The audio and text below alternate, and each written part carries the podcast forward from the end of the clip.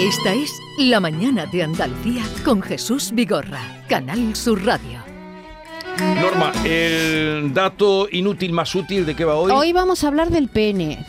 Tú dirás, ah, en una conversación Pero para ver, el brillar, dato- para brillar en una El- conversación. pero tu sección se llama el dato inútil más, Más útil. Vamos a hablar Y ahora del quieres pene. decir que el pene es inútil. No, no lo enredes. sí. no, no lo enredo, no. Vamos a ver, esta es una tu, tu sección. sección se llama el dato inútil más Pero útil. vamos a hablar de datos que das- podemos hablar del pene. Son datos que a lo mejor no te cambian la vida si usted tiene un buen pene o no tiene un buen pene o, o lo que pene de pena, pero te hace brillar. Pero, Yo pero a ver, te- le digo que son de, hora, serán porque, datos. oye, si hablaste del clítoris hace un par de semanas o tres, pues ahora es- ya Pero- era hora. Era hora hablar del pene, si- ¿no? Vamos a ver, si tú traes aquí la sección se llama el dato inútil más útil, Sí. eh, entonces el pene tú lo tomas por inútil. Bueno, Vigorra, si usted lo quiere ver así, entonces que entonces Bueno, el sistema óseo es inútil, Luego no me se aclaras. toca todo. Luego me Mira, al final se le va a llenar la boca hablando del pene, Vigorra. Luego se- luego le me va aclaras. a llenar la boca. Luego me aclaras que vamos con otro asunto. Se le va a llenar la boca. Tenemos hoy libro Jesús y además tenemos a su escritor con nosotros. Estoy seguro que a nuestros oyentes le va a interesar porque ¿quién no ha hecho una dieta? ¿Quién no se siente a veces que ha engordado eh, injustamente? ¿Por qué fracasan las dietas? Bueno, pues tenemos con nosotros a Ismael Galancho, que es especialista en planificación nutricional y divulgador. Él tiene una lar- larga trayectoria asesorando a deportistas de élite, por ejemplo, a Luis Suárez, al uruguayo, lo ha llevado él. Y ha escrito este libro que tenemos aquí sobre la mesa que trae cuestiones muy interesantes. Se llama Quema tu dieta. Ese es el título, quema tu dieta, pierde grasa y mejora tu rendimiento con rigor y ciencia. Ismael Galancho, buenos días. Hola, buenas a todos. Hola. Me- hablaba David de tu experiencia asesorando a, a deportistas de élite. ¿Alguna relación con el Unicaja, ya que eres de Málaga?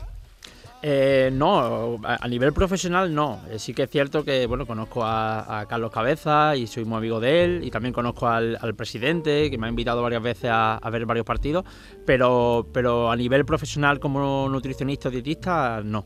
Fíjate, era por qué, qué éxito, ¿no? Lo del Unicaja. eh, qué Sí, sí. tremendo, el de, el de ayer y, y esta tarde que van a celebrarlo en Málaga. Bueno, a ver, eh, Ismael, vamos directamente a, a- a lo que mucha gente se estará preguntando. ¿Por qué engordamos?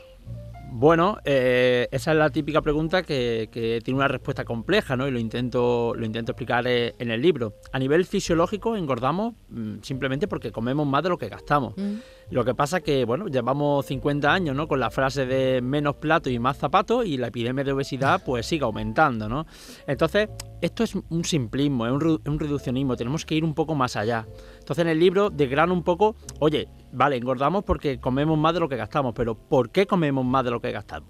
de lo que gastamos, ¿no? Y eso es lo que, lo que analizo en el libro, al menos en la primera parte. Y está claro que gastamos menos energía porque eh, la epidemia de sedentarismo va a la par de la epidemia de, de obesidad, cada vez somos más sedentarios, pero ¿por qué comemos más? ¿no? Y esto es un poco más complicado. ¿no? Y al final hay varios motivos, que si queréis lo, podemos ver, de- de por qué cada vez comemos, comemos más. Pues sí, cuéntanos, porque la gente, todo el mundo quiere comer mucho, pero nadie quiere estar gordo. Sí, todo el mundo bueno, quiere- Sí, realmente, a ver, el- el- uno de los principales problemas es eh, la llegada, ¿no? de- después de la revolución industrial y con la industria alimentaria, la llegada de los conocidos como ultraprocesados. Son alimentos que ya están preparados, eh, listos para consumir, que con nuestro estilo de vida, eh, que no tenemos tiempo para nada, pues bueno, pues lo- los consumimos mucho. Y eh, estos ultraprocesados, pu- en muy poca cantidad de alimentos, ¿vale? Eh, contienen muchísimas calorías. Date cuenta que para llegar a las calorías, eh, por ejemplo, que nosotros podemos ingerir a través de comida real, como pueden ser verduras, vegetales, eh, eh, carne, lácteos, etcétera, si lo hacemos a través de, de- de comida mm, precocinada, ultraprocesado, como puede ser pizza, burger o todo tipo de comida congelada precocinada, pues simplemente con tres, bocados literalmente ya vamos a llegar a las mismas calorías que, que- que necesitaríamos un barreño entero de otro tipo de comida eh, para llegar a esas calorías. Aparte que estos ultraprocesados pues son lo que se conocen como hiperpalatables. ¿Esto qué significa? Eso que significa que están muy ricos. Te Tienen enamora a- el paladar. Te lo Exacto. enamora, te lo embruja. tiene mucho azúcar, grasas trans, entonces nos, nos hacemos adictos a ellos. Entonces cada vez quieres comer más. Entonces este es uno de los principales problemas, pero luego va más allá, ¿no? Al final eh, engordamos el hecho de que engordemos es algo multifactorial. Date cuenta que, por ejemplo, eh, el estrés o la ansiedad o la depresión está muy vinculado a, la, obesidad. Tú después de un día duro de trabajo, cuando llegas a casa no quieres comer brócoli y, pollo de la plancha, ¿no? Eh, al final tu cerebro te pide dopamina. Cuando estamos estresados, hay estrés crónico, ansiedad, hay una deficiencia de dopamina y el cerebro te, pide recompensa dopamina. Eh, típica escena de, cine, ¿no? De alguien depresivo comiéndose un, litro de helado. Y esto pasa, ¿no? Y, entonces hay muchos factores más mm. allá de lo que comemos, ¿no? como digo, la ansiedad, la depresión, incluso factores económicos. Sabemos que zonas más deprimidas económicamente están más relacionadas con... tienen un mayor índice de obesidad y eso es porque la comida ultraprocesada o comida basura suele ser más barata mm. que la comida saludable. Hay otros factores también de, educación, de, entorno, también genético. Entonces es algo multifactorial. En fin, es muy complejo, Ismael. Eh, nos llega tal cantidad, pero claro, esto interesa a mucha gente, nos interesa a todos prácticamente. Todos queremos estar sanos. Y es verdad que la vida te va engordando con el tiempo, con la edad. Parece que, que vas cogiendo peso irremediablemente, ¿no? A no ser que haya gente que, que, ponga pies en pared como Norma Guasau, que está como un canija porque no para de hacer deporte. y como sano. Y come sano. Pero eh, hay tanta información, Ahora mismo las redes están llenas de recomendaciones, eh, las modas se superponen una sobre otra. Ahora estamos con el ayuno intermitente, que yo no sé si eso funciona o no funciona. Eh, mm. ¿Cómo discernir la buena de la mala información? los buenos consejos de, de, la mm, porquería que hay en todos lados de cosas que no tienen sentido, Ismael. Es difícil. Eh, también comento eso en el libro. De hecho, hablo de, de la sobreinformación que tenemos hoy en día que lleva a la desinformación, ¿no? a esa infoxicación que hablamos siempre, es bastante difícil porque entre los profesionales, pues claro, eh, los profesionales de cada sector, para mí es muy fácil dicen, discernir de, de, qué es información real y qué no. Pero entiendo que personas que no están familiarizadas con, con, mi sector, pues les cueste mucho, ¿no? Y al final es verdad que yo siempre digo, ¿no? Que de, de nutrición eh, es como la como la política y el fútbol, ¿no? Que todo el mundo sabe, ¿no? Y vas por ahí, por los bares, por las redes sociales y me puedo me voy a inventar un porcentaje, pero la gran inmensa mayoría, el 80-90% de lo que se dice por ahí, realmente es incorrecto. También llevamos un nutricionista dentro, no solo un entrenador de fútbol. Sí, sí, todo el mundo lleva un nutricionista dentro, ¿no? Pero eh, triunfa el gordo en potencia al final sobre el nutricionista. Ismael, leyendo tu, libro me surgen dos cuestiones fundamentales porque me afectan y veo que a la gente le ocurre. Primero, eh, los que dormimos mal, eh, al final es como una cadena y un círculo porque dormir mal aumenta el apetito. Sí, exacto. Eh, es un mecanismo parecido al estrés crónico y a, la, ansiedad o la depresión. La restricción del sueño aumenta una hormona, que es la hormona del estrés, que se llama cortisol. El cortisol, elevado de manera crónica, eh, aparte de eh, hacer que retenga el líquido y, acumular más grasa, sobre todo en la zona abdominal y en la, zona central, aumenta el deseo por comida basura. Entonces, una, una restricción del sueño crónica, esto no significa que una, por, una noche sin dormir no pasa nada, pero si tenemos una restricción crónica, dormimos menos de las 7, 8, 9 horas recomendadas, eh, va a haber ese aumento de, los depósitos de grasa a nivel abdominal y además va a aumentar el deseo de comida basura. Sí.